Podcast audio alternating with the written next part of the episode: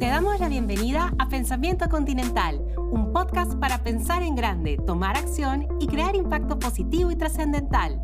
Toma fuerza, tu propósito, hazlo continental.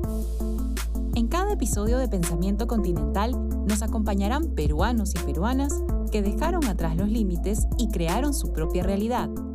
Hoy tendremos como invitada a Marlene Molero, abogada, experta en igualdad de género y CEO de Gender Lab.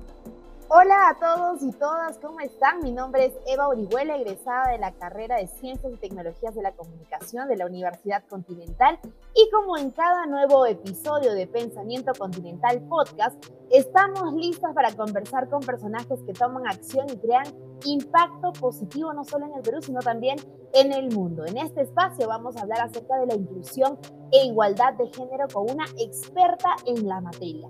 Pero antes quiero contarles que también estoy bien acompañada y bueno, en esta oportunidad me toca saludar a mi co-host Yane. ¿Cómo estás, Yanela? Hola, hola a todos. Hola, Eva. La verdad, qué emoción verte nuevamente.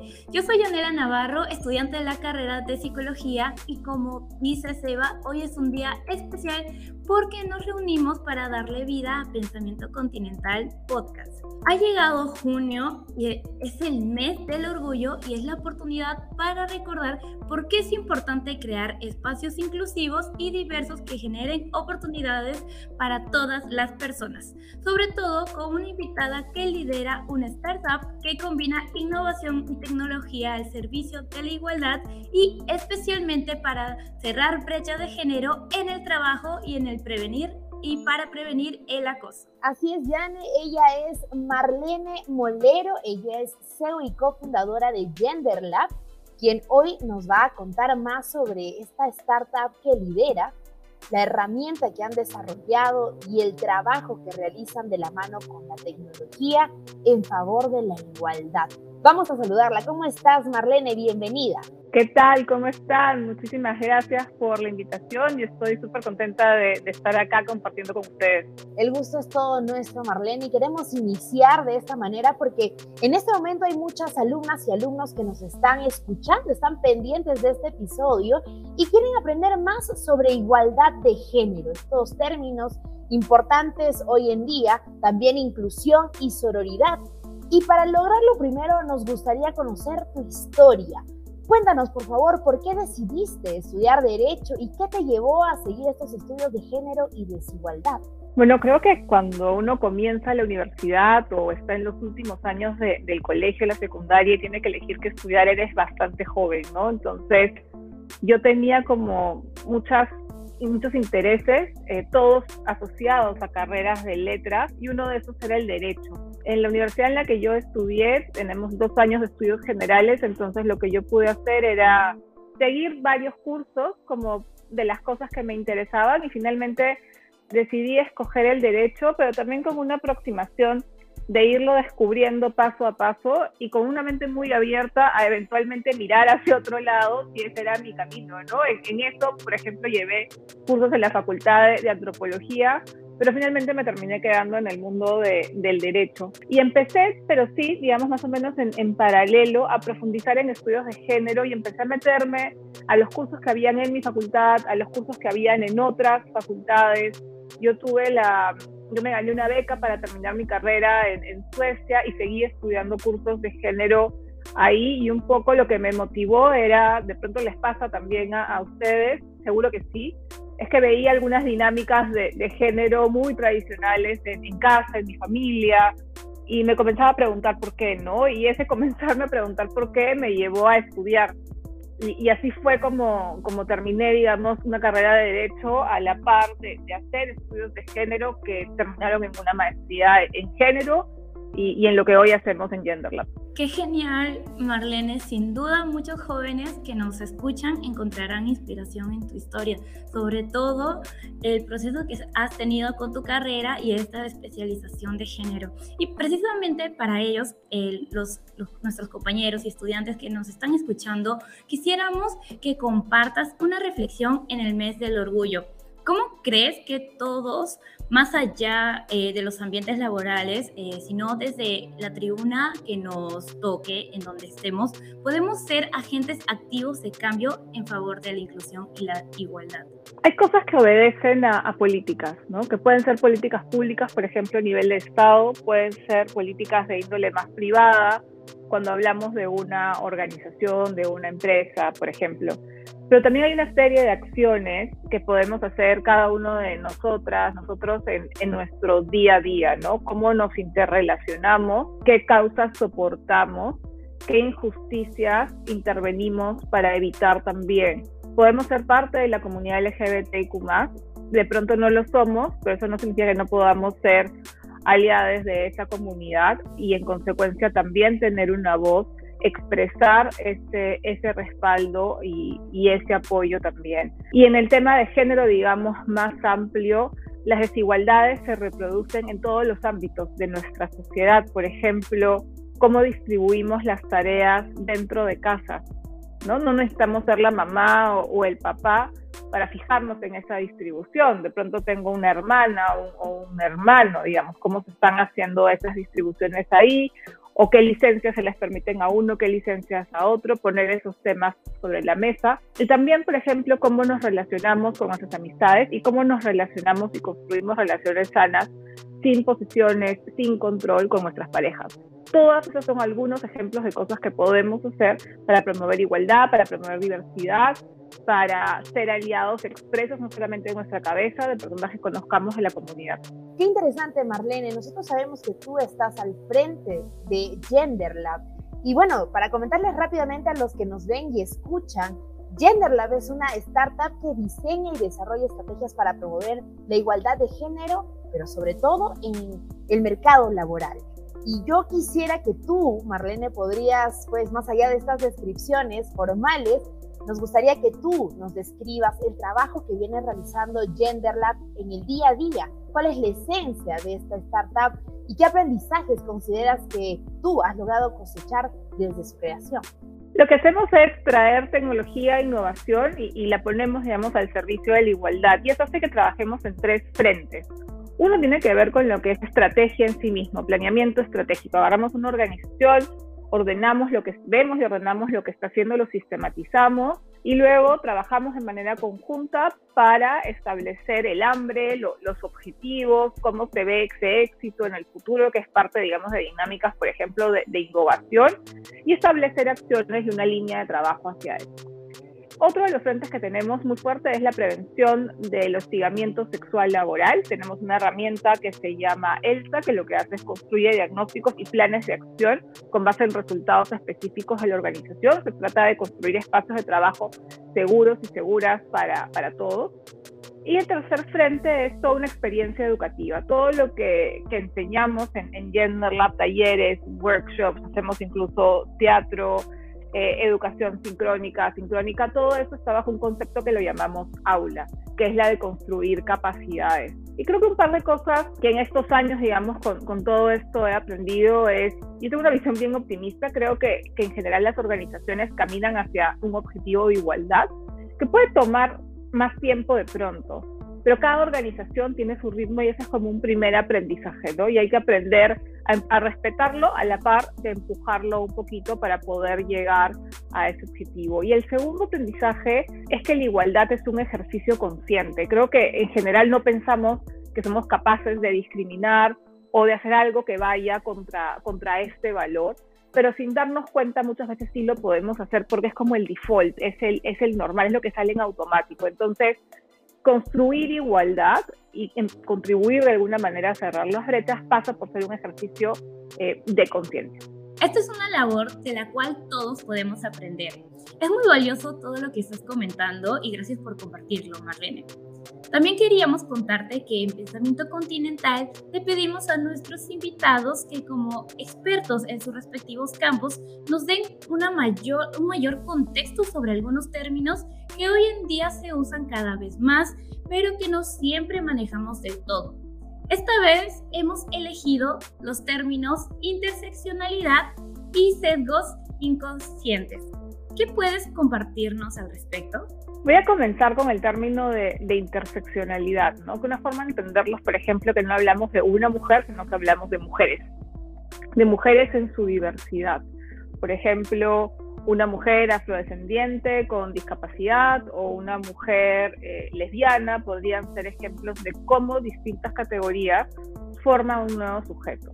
Este término lo crea la abogada norteamericana Kimberly Crenshaw y ella vio un caso en que había una empresa automotriz que contrataba mujeres para los cargos, digamos, de atención a clientes, los cargos como de front desk, y contrataba em, hombres para la parte de taller mecánico. Y esta demanda la entabla un grupo de mujeres afroamericanas que no habían logrado conseguir un trabajo ahí y ellas pierden su demanda pierden su demanda porque esta empresa contrataba mujeres, porque ellas demandan por discriminación por género y discriminación por raza. Pierden por género porque esta empresa contrata mujeres. Y pierden por raza porque esta empresa sí contrata personas afroamericanas, pero los contrata para los puestos que están en el taller mecánico donde solo son hombres. Entonces pierden por género pierden por raza. ¿Por qué? Porque la sentencia falló en ver un sujeto que es una mujer afroamericana.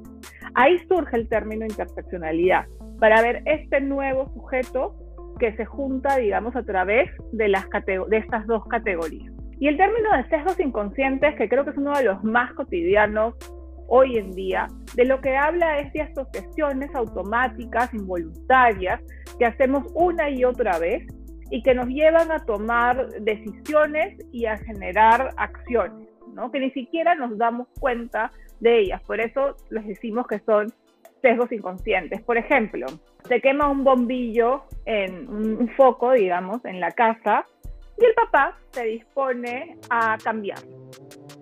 Y el papá agarra tiene un hijo y una hija y llama a su hijo para que lo ayude a cambiar el bombillo y jamás repara ni considera llamar a la hija.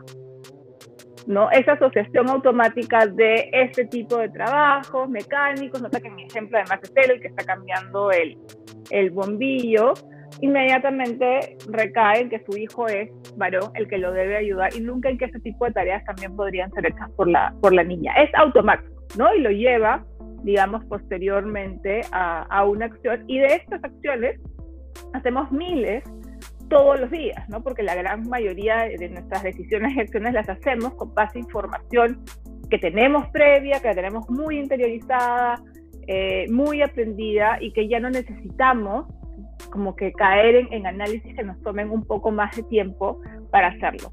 La mayoría de casos nos va a servir muchísimo, ¿no? Por ejemplo, a ver, vivimos en una ciudad como Lima y sabemos que la cebra peatonal, digamos, significa una cosa, pero que igual tenemos que parar y ver que no nos vayan a, a, a, traer este, a encima, ¿no? Pero, por ejemplo, traes a alguien, no sé, de donde yo viví, de Suecia. Esa persona va a cruzar por la cebra peatonal, ¿no? Inmediatamente, y vamos a tener que jalar a la persona para evitar que, que la atropellen, ¿no? Cada quien está actuando conforme a lo que tiene más aprendido de cómo funcionan determinadas situaciones y lo hace sin siquiera reparar al entonces, esos son los sesgos inconscientes y lo que hay que trabajar es, nuevamente, por eso decía antes, la igualdad es un ejercicio consciente. Entonces, eh, reparar mucho en poder hacer ese ejercicio de, de, darse cuenta. Interesante, Marlene. Y ahora sumergiéndonos más en la experiencia que has alcanzado, que vemos realmente es bastante amplia, aunque hoy en día cada vez hay más información acerca de cómo reconocer situaciones de acoso, sabemos que todavía hay mucho trabajo por hacer. Por eso, quisiéramos consultarte, tú que eres la experta, ¿qué acciones podemos tomar en caso de que estemos pasando por una situación de acoso laboral o qué debemos de hacer las personas que observamos, no, no somos parte del inconveniente, del problema,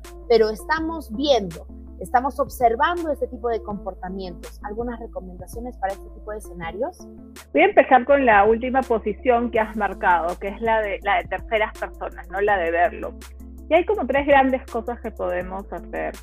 Una es confrontar, ¿no? Es decir, llamar la atención sobre lo que está sucediendo. Y, la confrontación no necesariamente es un acto hostil, aunque la palabra nos pueda llevar a pensar eso, ¿no? Puede ser simplemente algo como, oye, te has dado cuenta que estás incomodando, ¿no? puede ser como, como algo más propositivo. Es como un regalo de darse cuenta. Otra cosa que se puede hacer es intervenir generando una distracción, ¿no? Por ejemplo, te acercas y dices, oye, ¿qué hora es?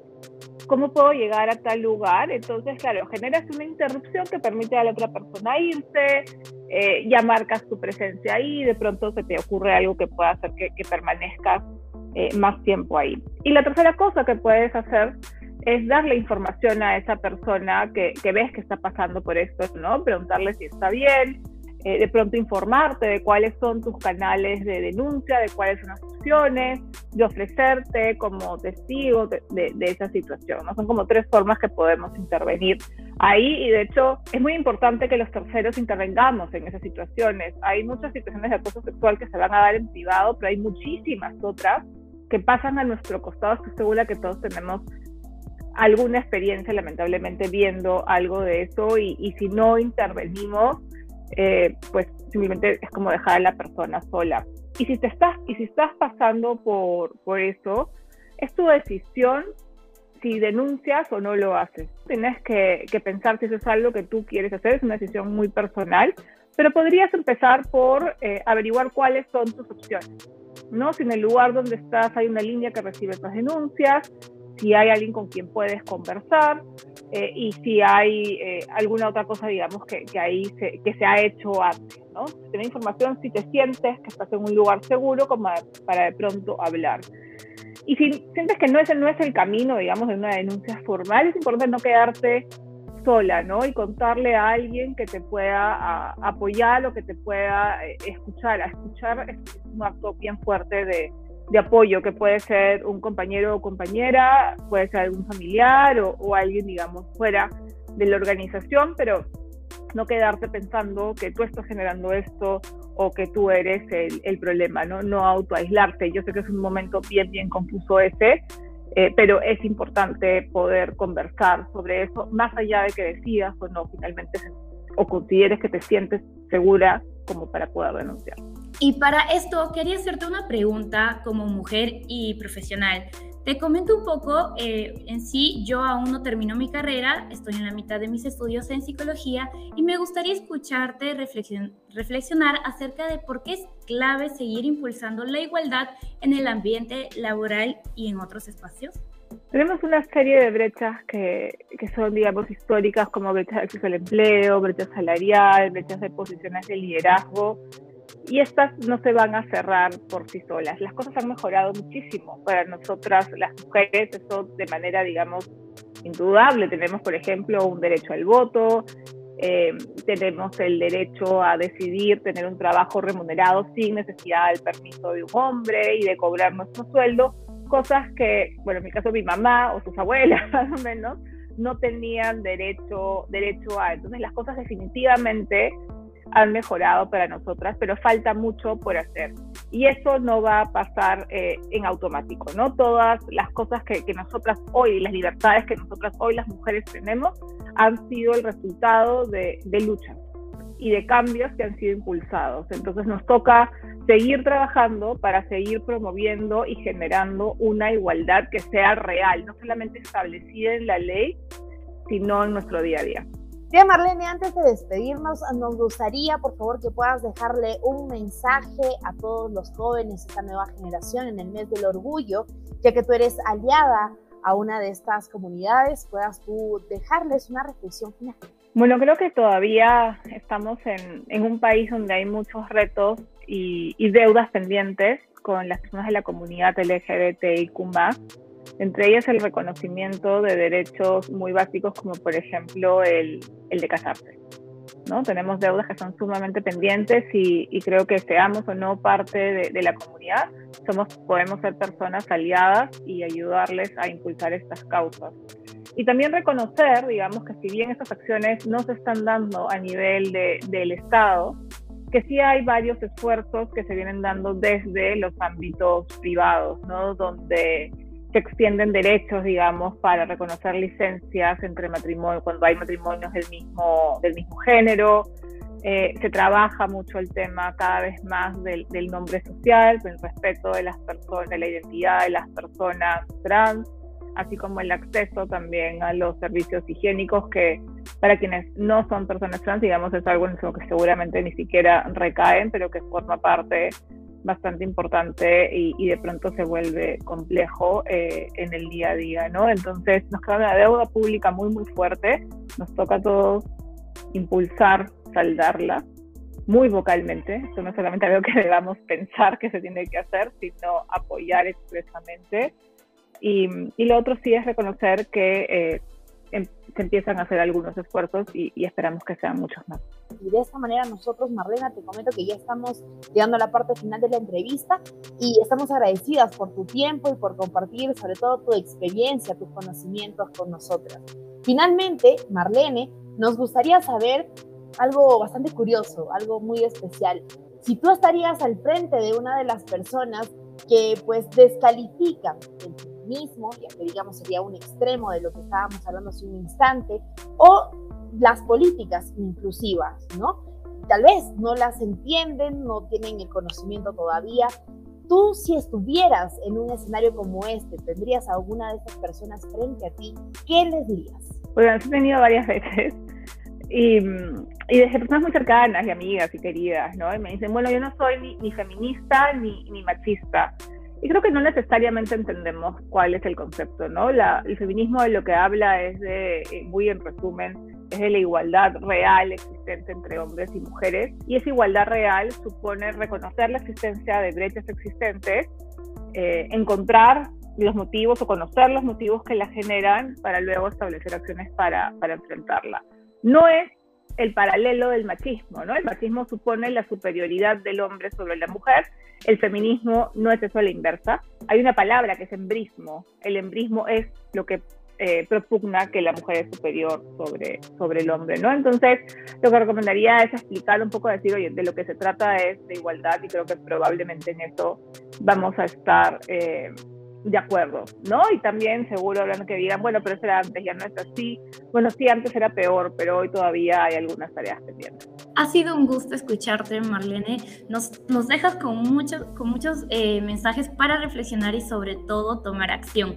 Antes de despedirnos, ¿hay algún anuncio o novedad que quieras compartir compartir sobre GenderLab? Bueno, sí, quiero aprovechar la oportunidad. Se están haciendo muchos esfuerzos eh, en GenderLab y creo que todo el equipo está movilizándose progresivamente hacia eso. Tenemos un blog en el que cada semana alguien del equipo eh, escribe algo y agrega contenido, ¿no? Entonces, quisiera recomendarles seguir el blog de Genderlab, lo pueden encontrar en nuestra web, que es www.genderlab.io y, y lo digo en serio porque es como todo el equipo puesto a trabajar de cara a eso y, y escogiendo un tema que les de interés a esa persona y investigándolo, ¿no? Entonces, en esos temas muchas veces encontramos cosas solo en inglés o principalmente el inglés y acá hay un esfuerzo de, dar información en nuestro idioma. Y bueno, sé que ya nos estamos como despidiendo, así que también quisiera aprovechar la oportunidad a, ustedes para agradecerles nuevamente por, esta invitación, por, por este espacio y, y también felicitarlas por supuesto por el esfuerzo. Muchas gracias a ti, Marlene. Realmente quedamos agradecidas con todo el conocimiento que has aportado, no solo al equipo de Pensamiento Continental, sino también a todas las personas que nos siguen por las redes sociales. Es de gran importancia y aporta gran valor a todas las personas y a la sociedad tener este tipo de charlas. Gracias, Marlene. Bien, nosotras también nos vamos a despedir y no sin antes recordarles a todos que en la Universidad Continental creemos que el rol de pensamiento continental es conectar con nuestro propósito y sobre todo tomar acción para cumplir nuestros objetivos. Crear e imaginar tu propia realidad apoyados y apoyadas en el conocimiento, aprendizaje y acción emprendedora. Es por ello que nuestro modelo educativo se adapta para que más personas accedan a una educación superior de calidad. Para conocer más, ingresa a www.pensamientocontinental.pe. Recuerden que también pueden seguirnos en nuestros canales oficiales de Spotify, Apple Podcast y pueden buscarnos como Pensamiento Continental Podcast. Además, pueden ver esta y otras entrevistas en nuestro canal de YouTube. Los invitamos a seguirnos en nuestras redes sociales. Estamos en Facebook, Twitter, Instagram, Twitch, LinkedIn y TikTok. Hasta el próximo episodio de Pensamiento Continental. Bye bye. Chao, chao. Esto fue Pensamiento Continental, el podcast de la Universidad Continental. Nos despedimos por hoy. Escúchanos en nuestro próximo episodio donde seguiremos compartiendo más historias con propósito.